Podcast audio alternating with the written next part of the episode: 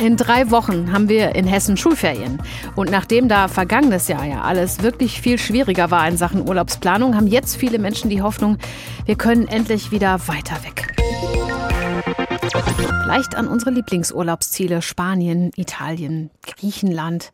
Und im Moment sieht das alles auch ganz gut aus. Und nicht nur da, auch bei uns in Deutschland und in Hessen. Das Wetter ist gut und obwohl die Corona-Maßnahmen gelockert sind, liegt die Inzidenz aktuell in Hessen bei 7,5. Also freie Fahrt in den Urlaub Tja, da wäre ja noch die Delta-Variante des Virus. Die ist zurzeit in diversen Ländern auf dem Vormarsch und in einigen steigen die Zahlen wegen der Mutante wieder.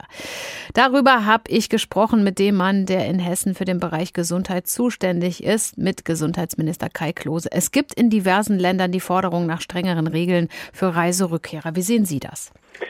Ja, wir haben alle dazugelernt und im letzten Jahr gab es dann schnell aufgebaute Testzentren. Diesmal ist es so, dass wir GesundheitsministerInnen der Länder den Bund gebeten haben, schon vor einigen Wochen, dass er seine Einreise- und Quarantänebeschränkungen aufrechterhält. Das macht er auch. Das heißt, bis zum 30.09. muss derjenige, der mit dem Flugzeug zurückkommt, sich vor Abflug äh, testen lassen. Und das ist schon mal eine ganz wichtige und wesentliche Maßnahme.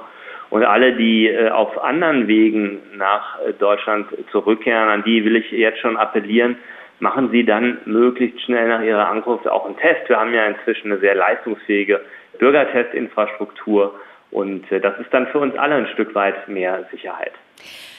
Es gilt ja aber nicht für Geimpfte, diesen vorgeschriebenen Test zu machen. Wäre nicht vielleicht die Strategie doppelt gemoppelt hält besser ratsam? Wer geimpft ist, kann das Virus ja immer noch übertragen. Also testen bei Ein- und Ausreise, egal ob Risikogebiet oder nicht, einfach besser vorbeugen?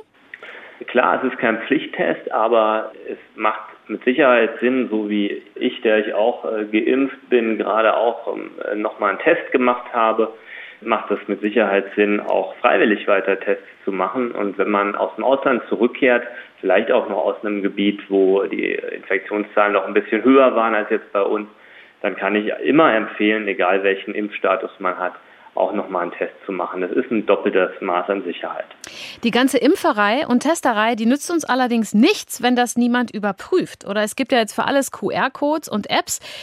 Kann man nicht einfach auch regeln, dass das bei der Ein- und Ausreise wirklich gecheckt wird, ob da jemand geimpft, genesen oder getestet ist? Ja, beim Ein bei der Einreise mit dem Flugzeug ist das ja so. Da gibt es die Pflicht vor Betreten des Flugzeugs äh, anderswo eben einen negativen Test vorzuweisen. Und bei der Einreise über den Landweg wird ja jetzt gerade intensiv diskutiert, wie man die Kontrollen möglicherweise verstärken kann. Der Kollege aus Bayern hat ja auch entsprechende Forderungen.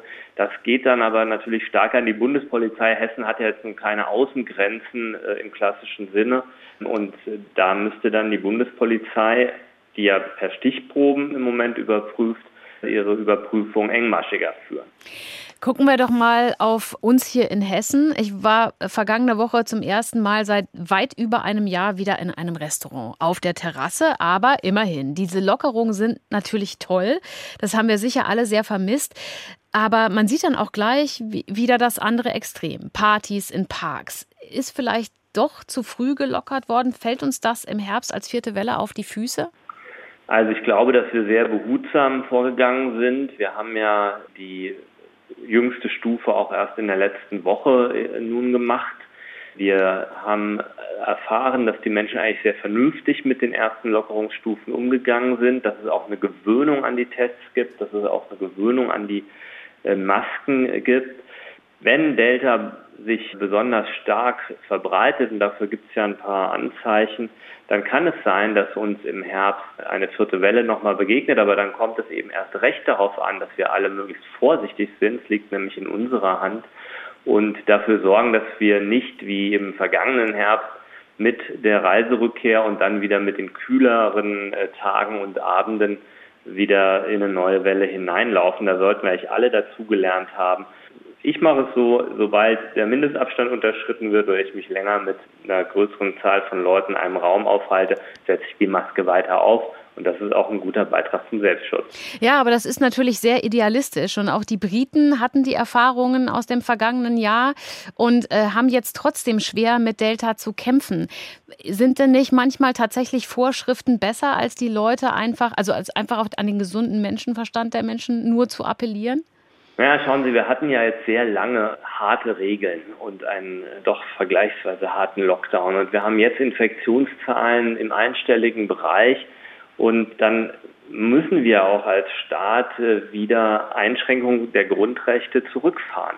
Kann aber auch sein, wenn sich die Situation tatsächlich ähm, im Spätsommer, Herbst nochmal verschlechtern würde, das hat ja auch der Ministerpräsident schon letzte Woche gesagt, dann kann es auch sein, dass wir wieder in härtere Beschränkungen hinein müssen. Sagt Hessens Gesundheitsminister Kai Klose. Wir haben vor der Sendung über die Diskussion gesprochen, strengere Regeln für Reiserückkehrer einzuführen.